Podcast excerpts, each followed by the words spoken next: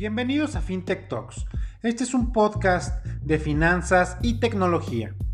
Aquí te vamos a estar platicando de las tendencias, las noticias, de cómo se está revolucionando la industria financiera y las nuevas formas de hacer negocios. Mi nombre es Roberto Aguilar, director de FinTech y Aguilar Sang. Abogado, emprendedor y profesor especialista en el sector, creo que las finanzas y los negocios han cambiado para siempre. Gracias a las nuevas tecnologías y las innovaciones. Aquí te vamos a estar platicando de manera muy clara y sencilla qué está pasando en el mundo de las fintech, las criptomonedas, los NFTs y el metaverso. Y recuerda estar al día con Día Fintech. Bienvenidos. Eh, pues bueno, César, eh, bienvenido, muchas gracias por, por, estar aquí el día de hoy con nosotros.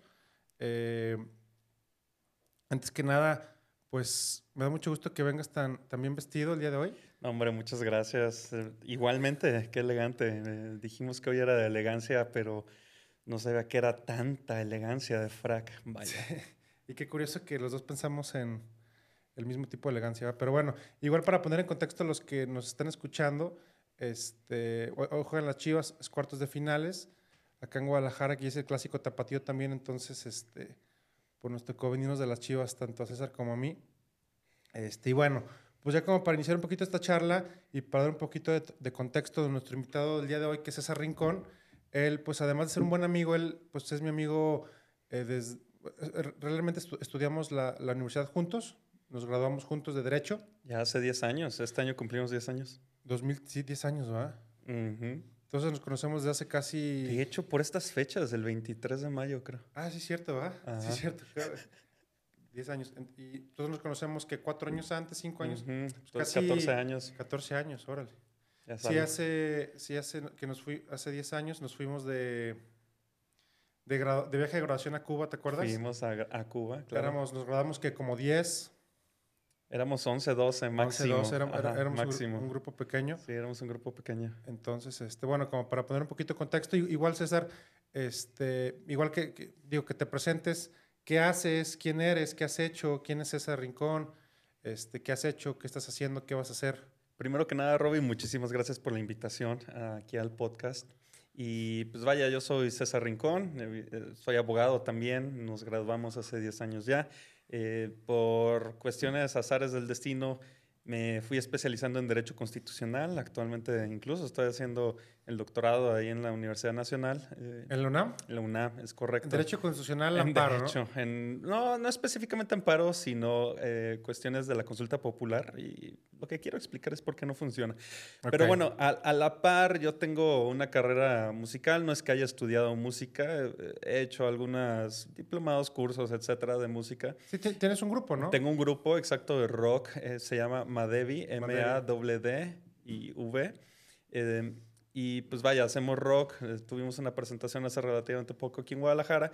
Y pues a la par. En, Landmark, ¿no? En Landmark, ajá. En Landmark tuvimos la presentación. Era, un, yo, yo, yo, digo, yo, yo, no pude ir, pero yo vi el lugar y era como. Alboa se llama el lugar. Estaba muy bonito porque. ¿Pero es, qué es? Es un centro donde tiene, uh, pues, boliche. Tiene como siete líneas de boliche. Tiene billar, dos, tres mesas de billar un bar muy bonito con una pantalla gigantesca y aparte tiene el foro, que es un escenario muy grande con mesas y demás donde nos presentamos. Entonces ahí es donde fue la presentación de Madevi. Ahí con ese proyecto específicamente con, con Madevi llevamos desde el 2010 ya existiendo. Sí. Y con mis amigos. Desde el 2010. desde el 2010 existe Madevi con la actual conformación. Y desde el 2006 yo toco con mis amigos del grupo, eh, Felipe y Eric Tú tocas que el bajo, ¿no? El bajo, es correcto. Y no, pues, cantas. No, para nada. Soy como peor que un gato gritando. O sea, canto horrible. el punto es que, pues bueno, derivado de toda esta experiencia, de tanto de la música como del derecho, pues quieras o no, pues me gustan mucho estos temas relacionados de lo jurídico y la música, ¿no? Y que qué rayos pasa en, la industria musical y, cómo se va desarrollando la industria musical. Igualmente con el tema musical, ya propiamente dicho, la producción musical y estudios de grabación y cuestiones por el estilo, pues ya desde el 2006 metido de alguna manera pues, más o menos profunda a la música, sí le, le pues he, logrado aprender bastante, bastante de cómo se maneja la música y cómo es tan difícil, y a lo mejor aquí podríamos ir entrando en materia, que sería lo interesante, lo difícil que es que aunque toques bien, hagas muy buena música, eh, pues puedas llegar a ser famoso. Sí, es complicado. O sea, por ejemplo, para ti Madevi es, es un hobby, es un hobby, ¿no? O sea, al final del día no es tu trabajo, o sea, no... Sí, es un hobby. Te cuesta dinero, obviamente. Me cuesta dinero. Eh, nos cuesta a los cuatro atender a Madevi. Ninguno de los cuatro somos músicos. Eh, es un hobby. Es un hobby de los cuatro. De hecho, hace relativamente poco, unos cuatro meses, inicios de año a lo mejor habrá sido, estuvimos charlando un día y dijimos, oye, pues este no se vale que ninguno de los cuatro le hemos metido el 100% a Madevi. Y los cuatro coincidimos de, pues sí, sí, es cierto, ninguno, eh, ninguno de nosotros lo hemos hecho porque no nos dedicamos a esto. Y estaría bien eventualmente poder, no sé, buscarnos ese espacio para los cuatro dedicarle 100% a Madevi. Entonces decidimos que dentro de 10 años, o sea, 9 años y medio, eh, darnos un año sabático los cuatro para dedicarnos exclusivamente a Madevi. Ese, ese, año entero, nomás a Madevi. Pero hasta nueve años, nueve años. Sí, porque dijimos, a ver, espérate, ahorita no, es que uno se acaba de casar, o dos acaban de tener hijo, entonces, este... ¿Y, tus, demás sos o tus demás compañeros del grupo qué hacen? Eh, uno es programador, el Juan. El Juan el robot es programador. Él es el que canta, ¿no? Él es el que canta junto con Felipe. Felipe, él es encargado de compras en una empresa aquí en Guadalajara. Él es el que toca la batería y también canta. Y Eric es guitarrista, él estudió mercadotecnia, pero ahora trabaja igual en ventas eh, de una empresa inmobiliaria. Que, ok. Ajá, es, asesor broker, ¿no? Broker, digamos, sí, pero están desarrollando en esta empresa un fraccionamiento y pues él está encargado en las ventas de, los lotes del fraccionamiento. Entonces, cada quien pues, nos dedicamos a, temas completamente distintos y pues bueno, confluimos en, aquí ya en pues, los cuatro en Madevi y, pues a eso nos dedicamos en nuestros ratos libres que ojalá fueran más. Ya, ya, claro. O sea, si tú, si tú pudieras escoger este, y digamos que tendrías el mismo tipo de ingreso o el mismo estilo de vida, ¿tú preferías ser músico? Yo creo que sí. Pues ser músico, porque, ah, y eso lo aprendí hace relativamente poco, porque siendo músico puedes puedes expresar cuestiones que no puedes hacer en el derecho, por ejemplo. Sí, no, o sea, por ejemplo, ahorita como, como estamos vestidos, no, no podríamos este, ir con un juez, pues. Pues ponle tú que no. Fíjate que qué curioso. Eh, ahorita que tocas justamente eso, para la presentación de Madevi, anteriormente usábamos unos trajecitos muy, muy interesantes que parecían como si fuéramos del espacio exterior o robots, no sé cómo decirlo. Y a mí me gustaba delinearme el ojo como parte del, pues del outfit, del look. ¿Ah, te lo delineabas? Bueno, yo no, lo hacía mi novia. Entonces, porque yo no sé cómo. Entonces, uh, me lo delineaba, pero ahora cambiamos un poquito como el look que traemos los cuatro a la hora de tocar y traemos una, una, un estilo un poco más fresco, unas camisitas de esas, pues fresquesonas, tú sabes, así de... Sí, sí, sí. Pues tipo, ay, ¿cómo decirlo? Pues, no sé, Siddhartha, no sé, Caloncho, así buena onda, ¿no? Y el tema es que dije, bueno, pero pues, yo quiero seguir como teniendo algo en mi cuerpo como para expresar, entonces me pinté las uñas, me hice las uñas, este, con gelish y todo. Ah, o sea, para cantar. Para tocar, sí, para tocar. Ah, entonces toqué con las uñas pintadas. Aquí decía ah, Pony, que me dicen Pony a mí, mis amigos. Y acá MDV, que es la abreviación de Madevi. El chiste es el siguiente, eso me lo hice un miércoles. El viernes resulta y resalta, bueno, fue un jueves, el jueves tomamos la decisión que había que ir a un tribunal el viernes. Entonces fui el viernes con mi ah. traje y todo. con las uñas pintadas. Con las uñas pintadas, con el magistrado. Y fue como, bueno, pues este, pues ya que. ¿Sí vieron tus uñas? Pues yo creo que sí, porque eran bastante coloridas. Entonces, este, Sí, eh, es esto lo que acabas de decir, no pudiéramos ir así, a lo mejor no, pero... Pues Digo, o sea, realmente no afecta nada, pero es, como, un tema de, es como un tema mucho de imagen, ¿no? Sí, es mucho de imagen, el derecho es muchísimo de imagen, es la realidad. Y, más en el litigio. El litigio sí, sí, sí, bastante. El otro día igual venía un poquito más fachoso de lo que acostumbro estar en la oficina y fue como, bueno, vamos a un juzgado así de urgencia para hablar con el juez. Y dije, híjole, vengo vestido, pues no fachoso feo, pero pues no vengo elegante como suelo venir, ¿no? Y, me sentí incómodo porque llegué al juzgado y todo el mundo de traje y eso, y yo sí. Híjole, sí, no, no. me equivoqué. Entonces sí es real, o sea, en la música, pues evidentemente te puedes expresar como quieras y puedo expresar, por ejemplo, historias que he vivido con mi novia, que ya lo he hecho en canciones. claro, o sea, y, aparte siento, digo yo, o sea, yo no sé, pero es como lo que yo creo. Al final del día, este, pues un artista, llámese músico, llámese este, pintor, llámese actor, llámese, pues realmente lo que sea, pues entras en papeles, ¿no? O sea, no, no significa que, que, que seas así, sino es, digo, yo como lo ves, es un entretenimiento y tú eh, tienes algún tipo de papel o, o, te caracterizas para entretener, ¿no? Sí. Y muchas veces, este, creo yo que a veces la gente, como que, y, más en la música, ¿no? A lo mejor como que, este, eh, pues piensa que, no, pues si cantas corridos ya eres narco, ¿no? O, o si, o, si actuaste, este, en un papel, por, no sé, por ejemplo, de Breaking Bad, o sea, o sea, lo, que yo no entiendo es como, como, por ejemplo, ahorita a lo mejor hablando del, del, tema de Peso Pluma, de que pues, todo el mundo le tira hate porque Peso Pluma canta corridos, etcétera, ¿no?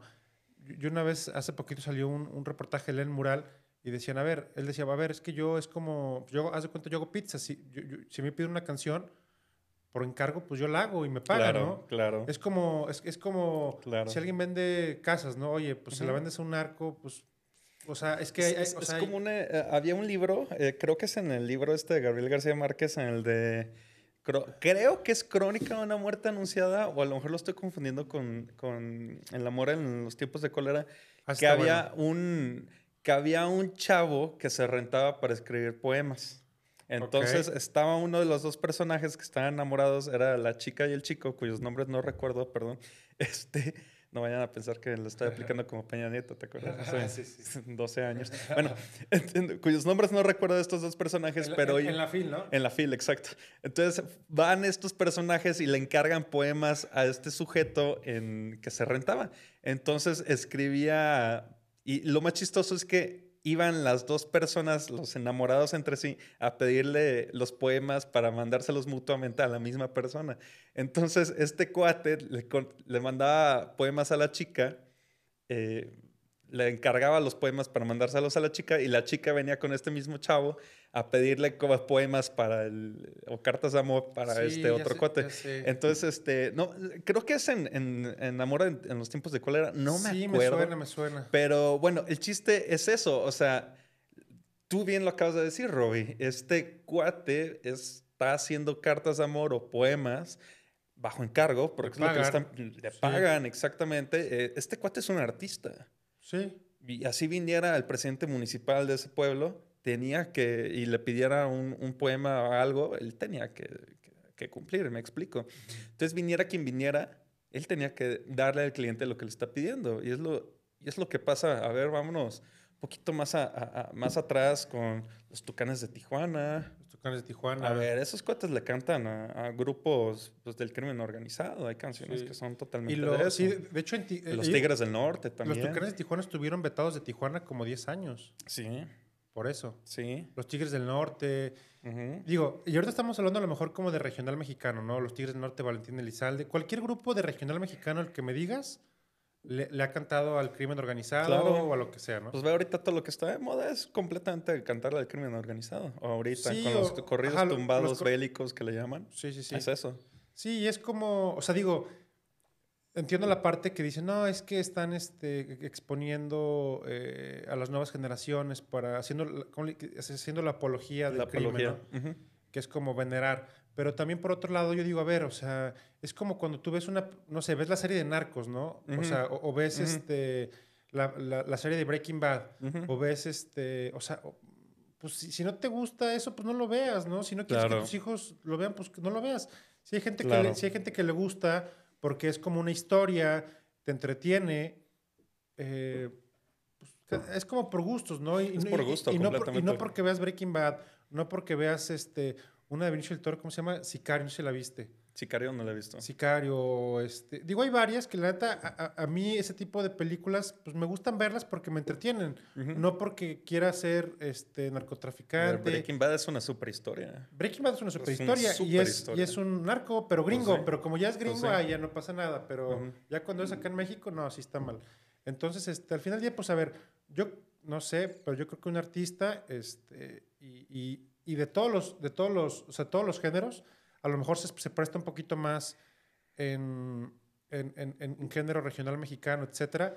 Eh, cualquier artista realmente. A lo mejor se presta más el, regional mexicano porque, pues desde. desde vi hace poco un, una, un reel, un TikTok, no sé qué rayos era, pero lo hacía no era Peso Pluma, este era este otro cuate también famoso actualmente de los corridos belicones, pero bueno, está explicando cuál era el origen de, la música regional mexicana y cómo viene del, folk, folk, de Polonia, precisamente, de ah, Europa del Este. y cómo toman los instrumentos, que es el acordeón y el ritmo musical que se emplea en ese estilo pues, de música europea del Este. Eh, y lo adaptan para contar historias.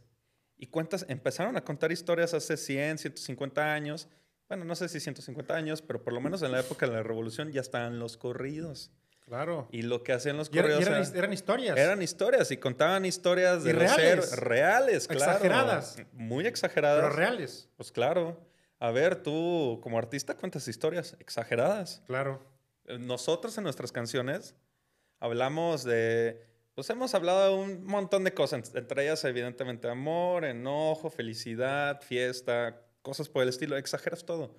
Tú cuando estás escribiendo una canción, exageras, oye, se me derramó el, el, este agua aquí, pues cuentas cómo se te inundó la casa. No se te inundó, simplemente se te cayó el, vaso de agua, me explico. Entonces pasa exactamente lo mismo en todos los géneros musicales, en todos. Y en el regional mexicano lo que se prestó muchísimo porque son ritmos sencillos, simplones en ese sentido, se presta para poder contar cualquier historia. Escucha el rock and roll. Rock and roll es, el rock and roll de los 50. Eh, son ritmos sumamente genéricos y simples, pero cuentas historias. Acabamos de escribir un rock and roll porque queremos lanzar, les voy a dar una, un adelanto a ello, queremos lanzar una canción navideña. Oye, y vamos a contar una historia navideña y dijimos, por rock and roll, rock and roll es la cosa más fácil, por lo menos en el género musical que nosotros nos, nos dedicamos, la, la, cosa más fácil para contar historias. Lo mismo con el regional mexicano, es muy sencillo adaptar la música para contar la historia que tú quieras. Claro. Ya. O, o sea, eh, Madevi, ¿qué tipo de música toca? Es, es, difícil definirnos. Antes nos costaba mucho trabajo decir qué tipo de rock éramos. Somos rock pop. Rock es lo que somos, rock pop. Tenemos influencias de Zoe, León Larregui, Siddhartha, Caloncho, MGMT, Depeche Mode, eh, The Beatles, Mana. A mí me encanta Mana. Sí, a mí también. Es de mis grupos favoritos. Es maravilloso, Mana. Aparte, es que a mí, digo, no, no sé, pero a mí como que me gusta, o sea, como que me da orgullo lo que es tapatío. O sea, digo, lo mexicano está chido, pero lo que es tapatío a mí en lo personal... Estamos destruyendo el mundo. Eh. Exacto. O sea, estamos dominando el mundo. Ve Canelo hace... Sí, Canelo. Tres días, cuatro días. Ve a Checo Pérez, hace igual. Ve a eh, Peso Pluma, Hassan. Peso Pluma. Él es tapatío. Sí, sí, Hassan es tapatío. Y es más, ahora que traemos de las Chivas, él estaba en las fuerzas básicas de las Chivas. Jugó en las fuerzas básicas de las Chivas. con uh, Macías. Entonces, este, está él, está Mana, está... Pues, Guillermo del Toro. Guillermo del Toro, claro. Entonces estamos dominando los tapatíos en el mundo. Está, luego está el tema del tequila, que ahorita digo el tequila. El mariachi. Pues ha venido de que La Roca, ha venido que esta Candle Jenner aquí a Guadalajara. Este, todo el mundo quiere sacar su. Quieren sacar sus tequilas. Todo, el mundo quiere sacar su tequila. Luego, con el tema de que Guadalajara está, va a ser sede de la Copa del Mundo. Sí, va a ser sede de la Copa del Mundo. Este, pues la pelea que acaban de hacer acá en, en, en, en, en el Akron. Este. Pues Alejandro Fernández. Chicharito. Fernández, Chicharito. Digo, es que, o sea, por ejemplo, Chicharitos, sea lo que sea, es el máximo goleador de la selección mexicana y lleva. Es un excelente jugador. Y lleva cinco años vetado y sigue siendo el máximo goleador de, la selección mexicana. Es un excelente jugador. Y es el único jugador que ha eh, jugado en tantos equipos tan top.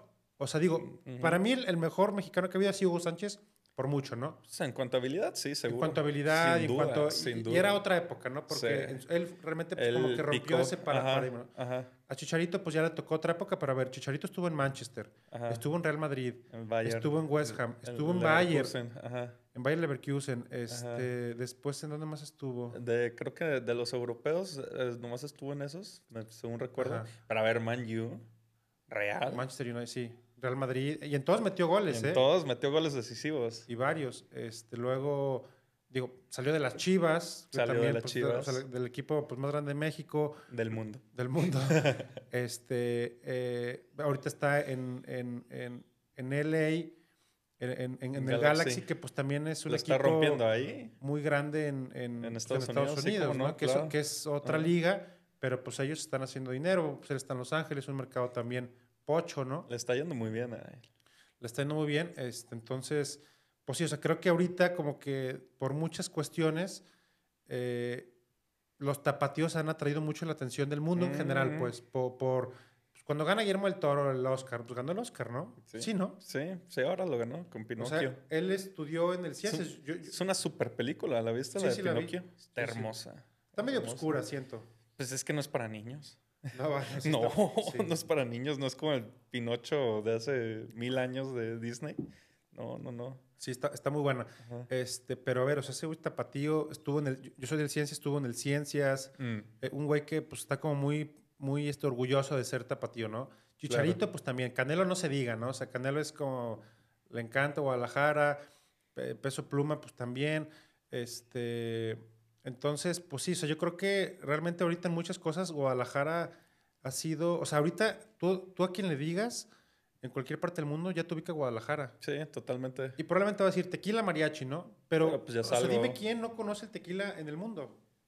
Pues todo el mundo conoce que es tequila. En todo el mundo. En todo el mundo, es correcto. Entonces, este, pues sí, o sea, yo creo que estamos como en una época, digo, muy buena en, en Guadalajara. Creo que también por el tema de la Copa del Mundo, eh, pues de cierta manera me imagino que va a haber como alguna agenda mediática que también está haciendo que pues, los, los ojos volteen para acá, ¿no? Y, y creo que ahorita Guadalajara, como dices, pues por muchas cosas está como, la está rompiendo, ¿no? Los tapatíos. Definitivamente. Y ahorita el- los tres más grandes exponentes, cuatro más grandes exponentes, Guillermo del Toro, Pérez, Canelo y Peso Pluma. Peso Pluma, digo, es que... a- Peso Pluma es increíble. A, a quien le, digo, a quien, a quien no le guste, pues ni modo, pero Peso Pluma, eh, o sea, superó a Miley Cyrus, superó a, a Bad Bunny Ujú. en Spotify, en los, vi- Ujú. en los Hot Billboard, no sé cómo se llama.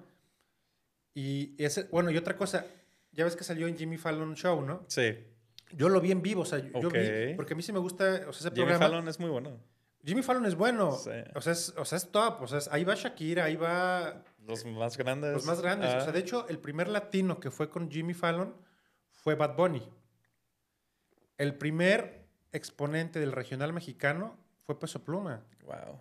Entonces, este, o sea, yo cuando, o sea, yo, yo te lo juro que lo busqué, en- tengo ahí como de esos, de esas apps que puedes Ajá. ver todo, que pagas 200 pesos, no sé si las ubiques, No. este, y puedes ver la tele en todo el mundo, ¿no? Ah, ya, ya. Sí, Entonces sí, sí. me, puse a buscar a qué hora era y yo, yo me aventé, el- yo, yo, yo vi el programa en vivo. Primero estuvo, estuvieron dos escritores, después estuvo este, güey, ¿cómo se llama? Que es comediante que anduvo con este ¿Cuál? David ¿cómo se llama? Este, que anduvo con esta E- Emila, con una modelo que se llama Emilia Raf, Rafnakis, algo así. Híjole. A ver, ¿cómo se- Ah, Rat- Peter, ah, creo que es Peter Davis, ¿no? ah, ya sé cuál, sí. Sí, sí, sí, sí, sí.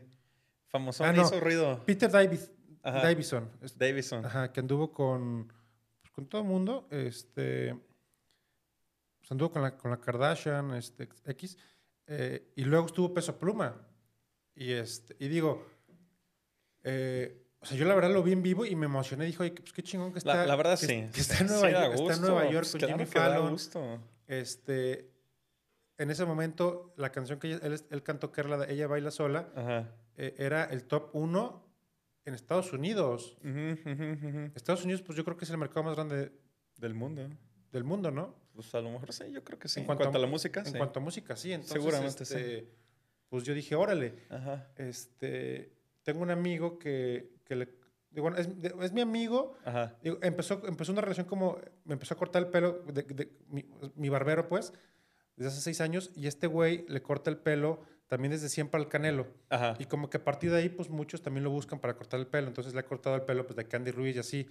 Y, este, y también le, creo que le cortó ya el pelo a Peso Pluma y así.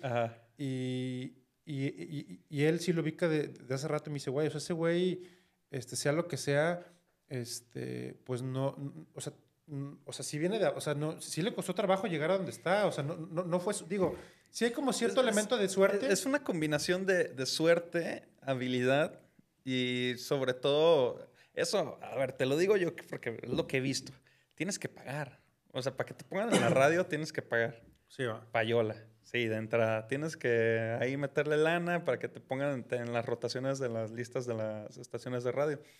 Yo pensaba inicialmente hace 13 años, 14 años, que la que este mundo musical era muy romántico todavía, que tú teniendo buena música te pueden poner en las listas para que esté sonando en las estaciones de radio falso. Tienes que pagar. Y ahora a lo mejor ya no se escucha tantísima radio como hace 15 años por Spotify y este tipo de plataformas de streaming de música. Sí. Y ahora son las llamadas playlists. Sí. Ahora, esto es donde se pone bien interesante. Esa misma payola que antes hacías para que sonaras en la radio, ahora es para sonar en las playlists, para que te incluyan en las playlists. Estos llamados curadores que les llaman.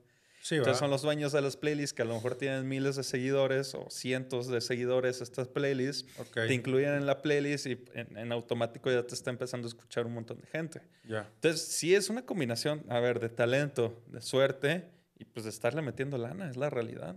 Meterle lana a la música para que pues, tengas los mejores productores o tengas muy buenos productores, tengas el contacto, contacto adecuado para que estés sonando en la estación de radio adecuada, en la playlist adecuada. Sí, sí o sea, es que al final del día es una industria. es una industria eh, eh, completamente. es una industria que detrás tiene un montón de tema, o sea, de negocios, o sea, de, marketing, claro. de a ver cuál es la tendencia. Es todo, es todo un tema, o sea, no es nomás de que, hay este... Hago música y ya. Y ya, no. No, o sea, es este, eh, o sea, de hecho yo no sabía, la manager de, de Peso Pluma, no me acuerdo cómo se llama, es de aquí de Guadalajara. Ok.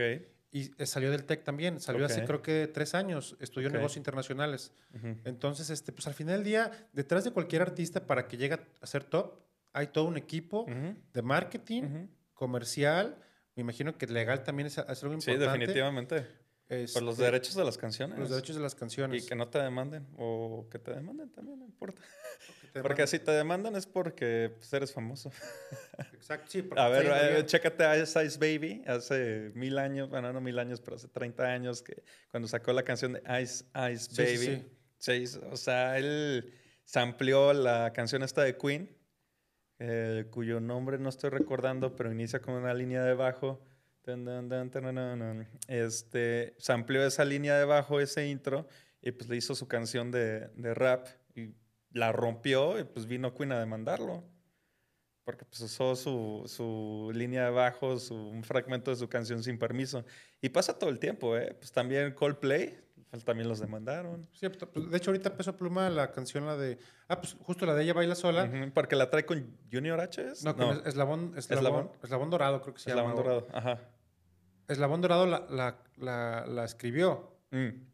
Y digo, realmente quien la hizo más famosa fue Peso Pluma, pero el, el video original, la canción original es Eslabón, es Eslabón Dorado, Eslabón Armado, no sé, con Peso Pluma y no sé quién más. Entonces, cuando invitan a, Peso Pluma a Jimmy Fallon Show. Sí, sí vi que se este, quejó este otro cuate porque no lo invitaron. Pero digo, al final del día, según yo, este güey, eh, por cada reproducción que está haciendo, le está ganando. Pues, lo hayan invitado no. Es que ganas muy poco, la verdad. bueno, depende de qué tan grande eres de artista en Spotify. Por ejemplo, nosotros que estamos en Spotify, como somos artistas relativamente pequeños, el mismo algoritmo de cómo reparten las, las ganancias, las regalías, castiga mucho a los artistas pequeños. Sí, claro, obviamente. Y, obviamente a los grandes les da más de, los que, de lo que en realidad les debería de corresponder.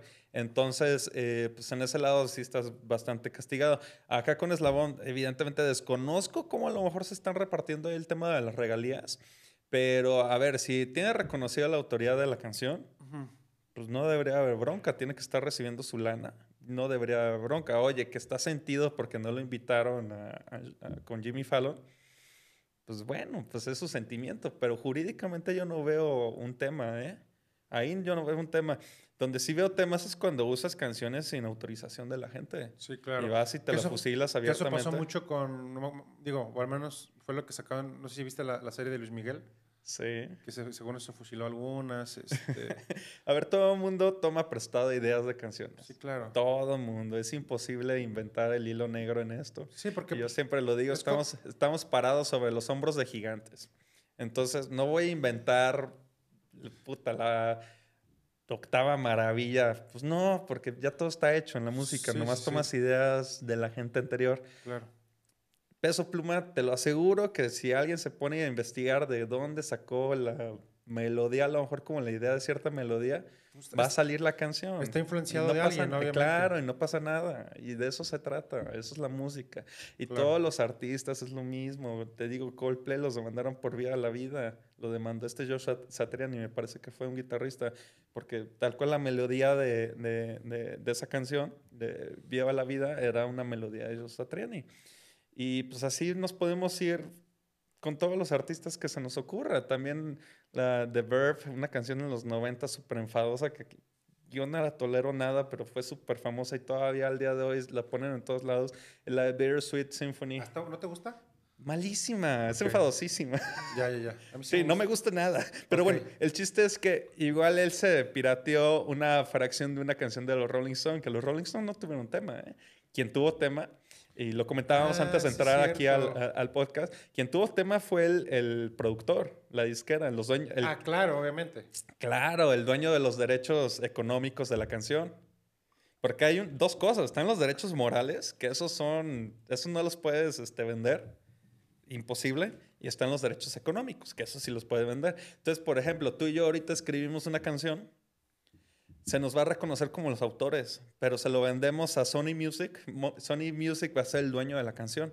Pero lo que no puede hacer Sony Music es desconocer que nosotros fuimos los autores. Nunca. Nunca. Imposible. Eh, e incluso nosotros, por ser dueños de los derechos morales de la canción, que le llaman, nosotros podemos decidir si lo puede interpretar tal o cual persona. Porque no queremos a lo mejor que sea género regional mexicano, queremos que sea reggaetón. Y entonces viene Peso Pluma y decían, no, no, es que no queremos que nuestra canción sea regional, queremos que sea reggaetón. Ok. Entonces eso se puede definitivamente. Entonces, uh, sí en el tema, mucha gente no lo, no, no lo piensa, creo, porque pues, obviamente todos estamos expuestos nomás al producto final, que es la canción, la que estás escuchando en Spotify o en la radio, pero no sabes toda la industria que hay detrás. No, es, toda la industria. Los derechos que vienen detrás, todos los problemas jurídicos que vienen detrás de, eso. ¿Te, ha tocado a ti representar a, algún artista? Sí, hemos representado artistas, este, uno muy grande y famosón de aquí de Guadalajara. Ah, sí. Mana. Mana, ah, ok, ya. sí, Mana, eh, por un tema, igual, un tema económico donde no les pagaron. Alejandro Fernández, perdón, Vicente Fernández, Alejandro Fernández es otro artista que se me olvidó comentar que también está cañón. ¿eh? sí, sí, sí, también tapatíos, completamente gigantescos. Este, Maná, eh, en este tema en particular fue un pues no fue una cuestión del derechos de canciones, sino que no le estaban pagando una lana que les debían a ellos por una gira que tuvieron. Okay. Pero bueno, al final de cuentas se pudo negociar y ya se les pagaron y no hubo ningún problema. Eh, pero el tema es que, insisto, en la industria musical, pues la gente cuando vas a un concierto, cuando vas al concierto de Peso Pluma y estás ahí, o, ¿cuál, fue este grupo? ¿Grupo Firme fue el que se presentó en el Acron? Grupo Firme. Tuvo dos fechas, ¿no? Me parece. Y llenó, creo que tuvo. Y llenó, ajá. Sí, estuvo cañón. Entonces, tú, cuando tú estás ahí viendo Grupo Firme y echándole porras y coreando las canciones, pues no estás pensando todo lo que hubo detrás. Ah, no, no, no. Para tener el permiso y tener la presentación ahí, para poder vender los, los boletos, el alcohol que se está vendiendo ahí, para poder grabar, registrar tus canciones y proteger los derechos de tus canciones. Oye, ¿y te ha tocado a lo mejor este representar, aparte de algún artista, no sé, alguna disquera o algo así o no? No, eso no, no he tenido la oportunidad. Sí me encantaría, ¿eh? O sea, temas así como ya propiamente dichos de derechos de autor estaría súper interesante, súper interesante. Sí. Oye, por ejemplo, de temas deportivos y ahorita atrás de las Chivas, sí, ¿ustedes sí les ha tocado? Ajá, ver temas ahí del Club Deportivo Guadalajara. Sí, sí ¿no? Y también en su momento, digo, igual me estoy con Jorge Vergara, ¿no? O sea... Fue su cliente, ¿no? Sí, es ¿Y, correcto. ¿Y qué opinas de la industria del fútbol? A ver, ahorita había estado pensando en, en, estos días, hay algo que me está llamando poderosamente la atención y justo hoy, creo que fue hoy o ayer, el presidente López Obrador ya dijo algo al respecto, es justamente este patrocinio que ya la mitad de los equipos traen en, en la Liga MX, que es una casa de apuestas. Sí, está, está, cañón, digo, caliente. Pues a ver, son dueños además de un equipo de fútbol. Pues creo, pues creo, que también de Querétaro, ¿no? No sé si también sean dueños de Querétaro. pero Tijuana, son, de Tijuana, sí, Son, son, dueños del Tijuana. Y a mí lo que me llama la atención es por qué se está permitiendo que en México, de los 18 equipos que hay en, la Liga, son 18, ¿verdad? No estoy inventando. 18 equipos que hay en la Liga MX, 9, casi casi la mitad prácticamente, estén patrocinados por la misma casa de apuestas. Digo, es que caliente sí está muy cañón, ¿eh? Pues sí, pero ¿de qué te habla eso? A ver, te, habla de que pueden estar amañando ahí partidos. Ah, claro, sí, sí, sí. O sea, a eso me refiero. Sí, aunque ah, digo, sí, sí, sí, aunque sí. Sí, digo, está, está, complicado. Son temas pero digo, bastante complicados. Igual también como para entender, o sea, de caliente, pues, o sea, también hay que entender de dónde viene este grupo. Y pues ellos son, este, pues los dueños de Banorte también. Mm. Este, que son los Hank los Can González. Ah, ellos son dueños de Banorte también. No, sí, desconocía. desconocía. Este, son dueños de Caliente. este, no sé qué otros negocios tengan, pero digo, son de los. Tienen un emporio. Era un emporio. Sí, y, allá del noroeste. Noroeste. Y, no me acuerdo cómo se llamaba, como el, el, abuelo, el que fundó todo, que él fue político de los. Carlos Hank, ¿no? Carlos Hank de, del PRI. Y él el que decía que un político pobre es un, pobre político. Es un pobre político, ¿no? Y realmente él hizo un emporio. Sí. Y la neta, al día de hoy, o sea, grupo, los Hang y los, o sea, y todo lo que traen, traen un dineral. O sea, por ejemplo, al año, no sé si sabías, al año caliente le, paga 70 millones de dólares a las chivas. Ah, caray. Por ser sponsor, por estar aquí, por, eh, por estar en todos lados. Pero 70 millones de dólares a las chivas y, le, pagan a, le pagan a todos, creo que también a la América, todos en realidad. Creo que también, a la, no recuerdo si a la América, pero por lo menos Monterrey era. Había varios que yo vi. Al Puebla. A ver, eso te habla muy mal de la liga. Y luego tú estás viendo, no sé, estás viendo TV Azteca, estás viendo Televisa, estás viendo un partido, ¿no? Y a cada rato, cada dos minutos, tres minutos, te están diciendo, ah, Codere, métele lana, caliente, apuesta en caliente, en vivo. Y son varias casas de apuesta. Está mal. O sea, estás hablando de, de un deporte que puede, y yo estoy seguro, Obviamente no, no lo puedo afirmar completamente porque no tengo ninguna prueba, pero a mí me suena que pueden estar amañados los partidos. ¿eh? Sí, o sea, eso del bar, cuando van a revisar y así, o sea, es, muy fácil que den una orden de que, oye. O el, el, otro día en TikTok, me gusta TikTok, por cierto, estaba viendo, me salió un video bien interesante de ahora que fue el repechaje de Santos contra Pachuca. Como el portero de Pachuca, en los goles del Santos, pues nomás avienta como costal de papas no, no da el todo por el todo. Tu equipo se está muriendo en la raya y tú como portero no das el todo por el todo y te meten los goles. Y, había todas unas teorías de, conspiración, tanto en TikTok como en Twitter, de, oye, pues este, pues se amañaron el partido, compraron la voluntad del portero, ¿me explico? O sea, ¿tú, ¿tú, crees que el fútbol mexicano está amañado? O sea, que, o sea, que, o sea, por pues ejemplo, o sea, ¿tú crees que, no sé, por ejemplo, hoy Chivas Atlas, Ajá. ¿tú crees que se pueda decir que se amaña el partido? Es que a lo mejor no amañas, no amañas como lo que pasó en su momento con Pete Rose, que lo cacharon porque apostaban, ¿no? ¿Quién es Pete Rose? Era un bateador de los Cardenales, no me acuerdo, pero en las ligas mayores de béisbol en Estados Unidos. Lo cacharon porque el cuate estaba apostando en contra suya. Okay.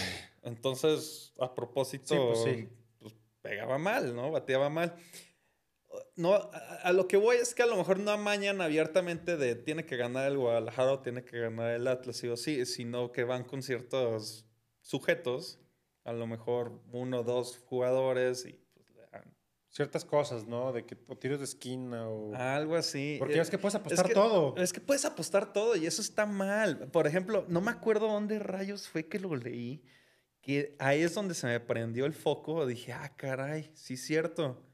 ¿Por qué en México pasa eso? Leí que en Europa, no acuerdo si era en España o de plano en toda Europa, por temas de legislación no pueden las casas de apuesta patrocinar equipos. O por lo menos estar en, tener en los estadios el patrocinio de la casa de apuestas. Ah, no sabía. Yo lo que había visto es que Codere patrocinó al Real Madrid. Sí. Ajá, pero al parecer por lo que leí, no me acuerdo dónde lo leí, pero fue hace relativamente poco, como tres semanas, ponle, cuatro semanas. Eh, Codere lo patrocina fuera de España, no en España. Ah, ok, ok. Ajá, es un tema ahí medio curioso. Entonces dije, ah, oye, sí es cierto, ¿y por qué en México no solamente... O sea, te están bombardeando todo el tiempo que apuestes en vivo. Sí, está cañón. Mientras está el eh, digo, partido. otro o sea, el amaño sí, de o- partidos. Otro tema, ajá, como aparte, pero o sea, el tema también de los casinos, las apuestas en México, está cañón. Es una industria bien Que- fuerte. Y está regulada muy pobremente, ¿eh? La verdad, eso sí me ha tocado verlo a mí directamente, cómo está la regulación de, del tema de los casinos en México y es paupérrimo. Sí, o sea, o sea sí, sí- sí- sí hay como regulación, pero en, en práctica es es como una ley de hace, del 46. hacen lo que quieren. Del, del siglo 40, digo siglo 40 y no más, de la década de los 40 del siglo pasado. Sí, sí, sí. Es una regulación y además ni siquiera, ah, no, sí es una ley y hay un reglamento que se emitió en el 2000 y pelos. Sí, es, es de juegos y sorteos. De juegos y sorteos, es la ley, ley federal de juegos y sorteos, creo. Sí. Y hay un reglamento de esa ley que fue expedida por eh, el entonces presidente Vicente Fox. Y con eso ya le dio entrada para que se, am, ¿cómo se llama? Se pudieran fundar más casinos. Y eh, tema curioso, el hipódromo que está en Tijuana, Sí, de cuyos los- de dueños los- es de los, de los Hank, Sí.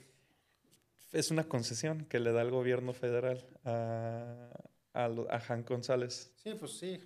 Ya, ya bien curioso cómo inicia desde aquella época todo este tema de las, las casas de apuesta. Sí, o sea, porque todas las casas de apuestas y casinos, en teoría, pues son, bueno, no en teoría, son permisos que, da, Son permisos. que dan a nivel federal Secretaría de Gobernación. Sí, pero un tema es un permiso y otro tema es una concesión. Y, y acá fue una concesión la que le dieron al hipódromo. Una concesión, tú concesionas el servicio público, tú concesionas los aeropuertos, concesionas el servicio del agua. O sea, el hipódromo era del gobierno. Es lo que no entiendo. ¿Cómo Ok. se concesionó? Le Pues dio es que, concesión. Pues ahí estaba este, o sea, el Carlos Hank. Exacto. Entonces empiezas a unir los hilos y dices, bueno, pues con razón. Órale.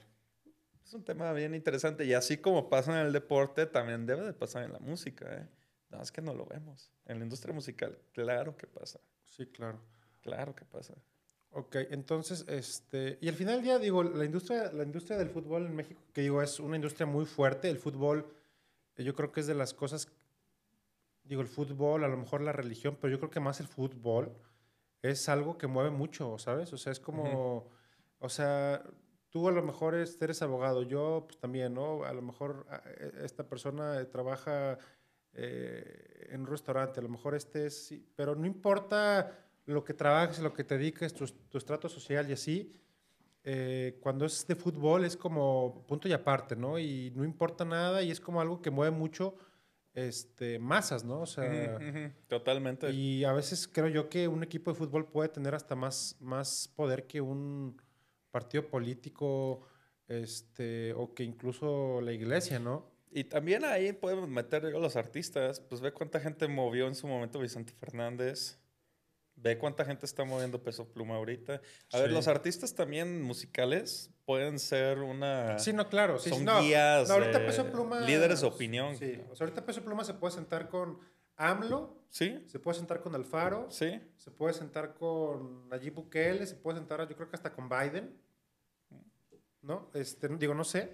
Este, y, y sí. Digo, o sea, po- por, por ejemplo, eh, hablando de, de las Chivas, las Chivas tienen 40 millones de aficionados. Sí.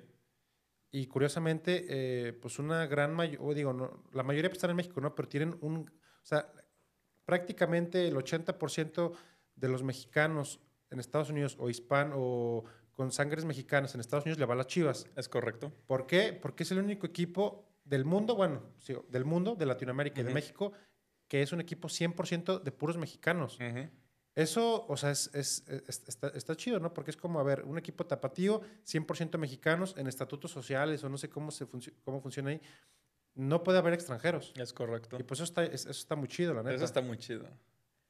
Oye, ¿a ti te tocó ver, o, o te sabes más o menos como el proceso legal que, que hubo cuando, de, ya ves que Vergara compra el. ¿Cómo estuvo eso? Es que no, yo no me sé bien como el, el detalle. Él compró las participaciones sociales de diversos asociados de la de Club Deportivo Guadalajara Asociación Civil. Sí. De Club Deportivo Guadalajara Asociación Civil y él a tener la mayoría, pues en una asamblea decide cambiar la, la asociación civil a una sociedad anónima de capital variable. Y eso fue lo que pasó. Pero fue un desmadre eso. Pues no. Digo, fue un desmadre en cuanto a que había una minoría que no quería eh, que no estuvo de acuerdo con eso, pero pues no importa porque cuando la mayoría lo decide, pues se tiene que ajustar. Oye, ¿y qué pasó con los que no vendieron? O sea, porque tengo por ahí un, conocido que me dijo que, que, él todavía tenía una acción de anterior y que no la quería vender todavía. O sea, ¿y qué pasó? Siguen siendo dueños de su participación. Pero no sirve de nada. Pues no de gran cosa. Ok, pero ¿tiene valor eso? ¿Alguien la compraría o ya no? Fíjate que no me he puesto a pensar eso, pero yo creo que sí podría tener valor para que se pueda vender. Yo creo que sí. Órale. Sí, sí, sí. Sí, o sea, porque, digo, todo este relajo que fue de. Era, es que era, era una C, ¿no? Y después de AC se va, se va allá una SA. En una sociedad anónima, sí. Sociedad anónima, que fue cuando entró Vergara. Ajá. De hecho, eh, Vergara compra participaciones de la AC y él siendo pues, miembro de la AC celebra una, una asamblea donde deciden cambiarlo a sociedad anónima. Órale. Ajá. Y pues ahí demandaron la nulidad de esa asamblea donde cambian la, de AC a SA, pero los tribunales confirmaron que era válido. Sí, porque se fue hasta, hasta la Suprema Corte, ¿no? Ciertas cosas se fueron a la Corte, no todo. Muchas, algunas cosillas, pero, hace más de 10 años un tribunal federal resolvió que, todo. que era válido. Sí, digo, pero es que, o sea, ahí te va la, o sea, ahí va como la importancia o el peso que tiene político socialmente las Chivas, ¿no? O sea, que varios, varios asuntos de las Chivas se vayan hasta la Suprema Corte de Justicia, pues te habla de que socialmente son... Son importantes. o sea, porque ¿cuál es como el, el requisito para que, para que la Suprema Corte de Justicia... La importancia y trascendencia jurídica le llaman, pero pues es muy subjetivo. Y es mucho de social, mediático. Sí, es súper subjetivo eso. Pues ve, también la Suprema Corte resolvió hace relativamente poco hablando de temas así, desde esta bronca que tuvo, este, creo que era Diego Luna, ¿era Diego Luna o lo estoy confundiendo con Gael García? el uso de su imagen por parte de Johnny Walker. Entonces, ah, pues bueno, se llegó el asunto hasta la Suprema Corte precisamente por el tema del uso de la imagen sin autorización o algo por el estilo de, esta marca de, bebidas de licores, eh, del uso que hizo de la imagen de esta artista. Entonces este artista va y los demanda por el pago de las regalías y los condenan. Entonces eso fue lo que pasó y hay un montón de ejemplos que se van hasta la Suprema Corte precisamente por cuestiones que son de importancia social, trascendencia social. Entonces, pues asuntos de Chivas evidentemente pueden ir allá, asuntos de artistas van allá también. De Entonces, tequila, de, tequila, de un montón de cosas se van para allá, claro que, que pueden ir. O sea, la, creo que la gente no logra entender la trascendencia que cada una de, no sé, los artistas, de los futbolistas, de Canelo, por ejemplo, los boxeadores, de los... Ahí métele una lista, una larga lista de todo lo que podemos meter ahí y cuál es la trascendencia jurídica de sus acciones, de las cosas que hacen y dejan de hacer, de las cosas que dicen, cómo lo dicen. Es súper interesante, súper, súper, súper interesante. Y sobre todo, pues también al ser líderes de opinión, a tener tantas, eh, digamos, personas que lo sigan, ya sea eh, lo que... Ponle el nombre que quieras, ¿no? El nombre que quieras. Eh, ahorita estamos pensando peso pluma, ¿no?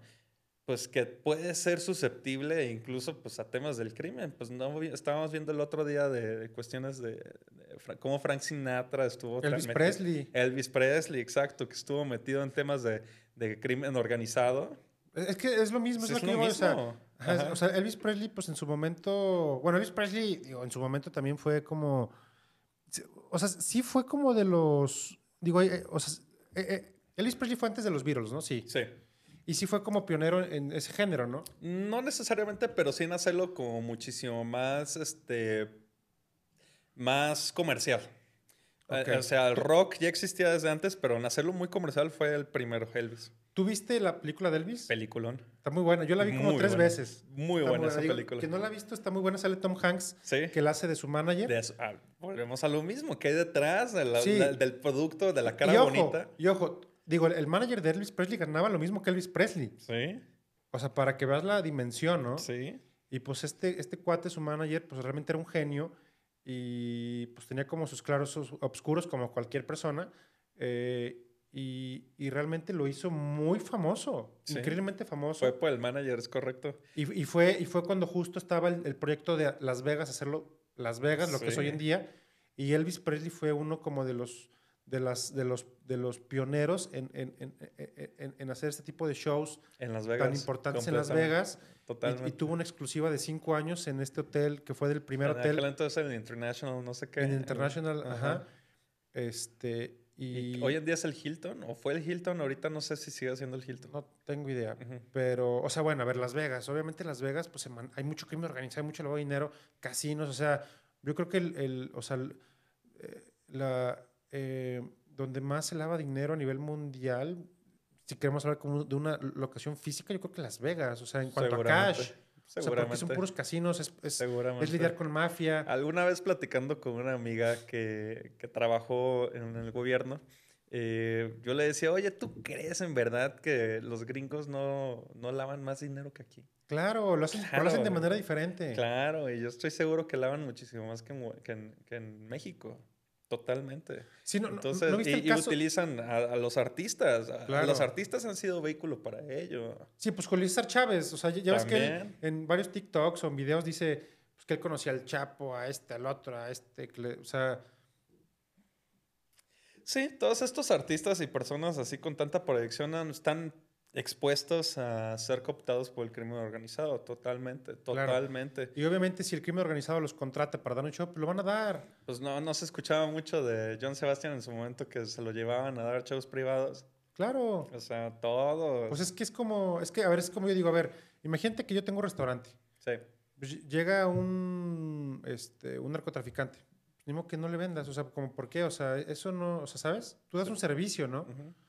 Este, ya, ya es muy distinto a que tú entres a esas actividades, ¿no? Pero si tú das un servicio y alguien te lo quiere comprar o vendes un producto, yo tengo una cafetería y ah, llega un narco y me compra café, pues, ni modo que no le vendas, ¿sabes? ni modo que no le vendas. Y es lo mismo con los artistas. Seguramente así pasa y pues son, están muy expuestos los artistas al tema del lavado de dinero. Es la realidad, ¿eh?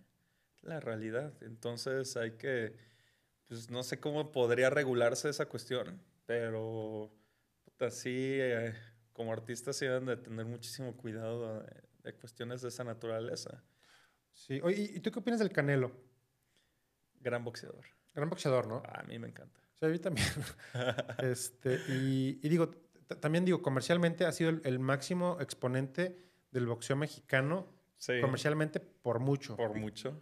Que sea el mejor, digo, no sé. A mí me parece muy habilidoso. O sea, ya, ya, ya, Luego me dicen mis amigos, este, de, bueno, es que Canelo, le ponen puros costales de papa. A ver, pero ¿te has puesto a pensar lo siguiente? A lo mejor Canelo es tan bueno que los hace ver como costales de papa. Sí, o sea, es que realmente, o sea, el, propio Julio Chávez dijo, o sea, ahora que peleó Canelo, le preguntaron, oye, ¿contra quién deben de poner? Dijo, mira, ahorita no hay nadie que le gane a Canelo. El único que a lo mejor le puede dar algo de pelea, no digo que le va a ganar, es este Benavides, que es otro mexicano. Canelo siempre ha dicho que él no quiere pelear contra mexicanos porque él es como, él como que quiere ser el, boxeador mexicano que pelea contra otros boxeadores de otras nacionalidades y que así como que a México gana, ¿no? Es como que su, su filosofía, no sé. Entonces, este, pues sí, a mí realmente, o sea, si tú, de hecho, la otra vez estaba viendo el primer, la primera pelea profesional de Canelo. Sí. Fue a los 15 años. Y peleó contra un cuate de 35 años. ¡Wow! Y lo noqueó. Canelo a los 15 años. Sí, sí, o, sea, este, o sea, este güey, digo, aparte que es muy disciplinado, sí tiene un talento para el boxeo. Sí, sí lo él, tiene. Él, él, tiene una super disciplina. Él no, no, sé cuántos años estuvo peleando, o sea, como en amateur, y, y ya no había nadie a quien le ganara y noqueaba a todos. Y le dijeron, no, pues sabes qué, este, pues ya vete profesional, tenía 15 años, o sea, no era normal que debutar a los 15 años. Lo debutan contra uno de 34, 35, ya con mucha experiencia, muy habilidoso, pesado y así, y lo noquea. este, y, y, de ahí para el Real, ¿no? Entonces, este, pues sí, o sea, obviamente... Eh, Va a tener muchos detractores, como en su momento Julio César los tuvo. ¿eh? Sí, claro. En su momento Julio César también tuvo un, un frigo de detractores. Ahora Canelo los tiene, pero a lo mejor en 20, 30 años vamos a voltear y decir, puta, Canelo era lo máximo, ¿me explico? Sí, no, Solo el tiempo lo dirá. Y, independientemente de eso, creo que, como dices, ha sido muy disciplinado. Y otra cosa que también me gusta mucho de él es que ha invertido su dinero. ¿Sabes? O sea, ha invertido su dinero, está generando, pues, puso 100 este, 100 gasolineras de, estas de Canelo Energy, sacó lo de su, su, no sé si has probado su tipo electrolit que se llama Yaoka. Ah, no lo he probado. Está rico, no tiene azúcar, está bueno, no tiene calorías, está rico. Este, luego tiene su, sacó como unas bebidas como con tequila y agua mineral, esas no las he probado. Este, sacó las tiendas tipo Oxxo que se llaman Oper. ¿Sí las has visto? Sí, Creo que tiene ocho aquí en Guadalajara. Órale. Entonces digo, a mí la neta se me hace padre eso. Porque aparte es, disciplinado, nunca se, ha, nunca se ha metido como en temas de Escándalos. polémicas como de drogas, como no sé, en su momento Maradona o Julio César Chávez. el mismo Julio César. O el hijo de Julio César Chávez ahorita pues, está, en, está creo que anexado. Sí. Entonces, este... Es un pues, desastre. este, creo que tiene muchas cosas buenas y a mí también lo que me gusta de él es que es como súper orgulloso de ser tapatío y eso se me hace padre, pues. Eso sí está muy chido, es la realidad. Pues así es, mi César. Este, pues, ¿cómo ves? Pues muy bien, muy divertido. Muchas gracias por la invitación de estar aquí, compartir contigo y con todo tu auditorio aquí unas palabras, una charla de temas varios, diversos, todo de cierta manera relacionado con lo jurídico, es la realidad. Sí, o sea, todo, todo. hablamos como de música, derecho, de, este, deporte, fútbol. Ajá, este, este y todo de alguna u otra manera está relacionado con, con lo jurídico y con una industria que hay detrás que insisto, y creo que esto es lo valioso quizás de esta charla, que el público en general lo que ve es un producto, ¿no? Ves un artista, ves una canción, ves un partido de fútbol, pero lo que no ves es todo lo que hay detrás. Sí, no, claro. Y eso es a lo mejor lo que deberíamos de, de ser más conscientes como público. Va, súper. Pues muchas gracias y que ganen hoy las chivas. Que gane el Guadalajara. Va, gracias. Gracias a ti.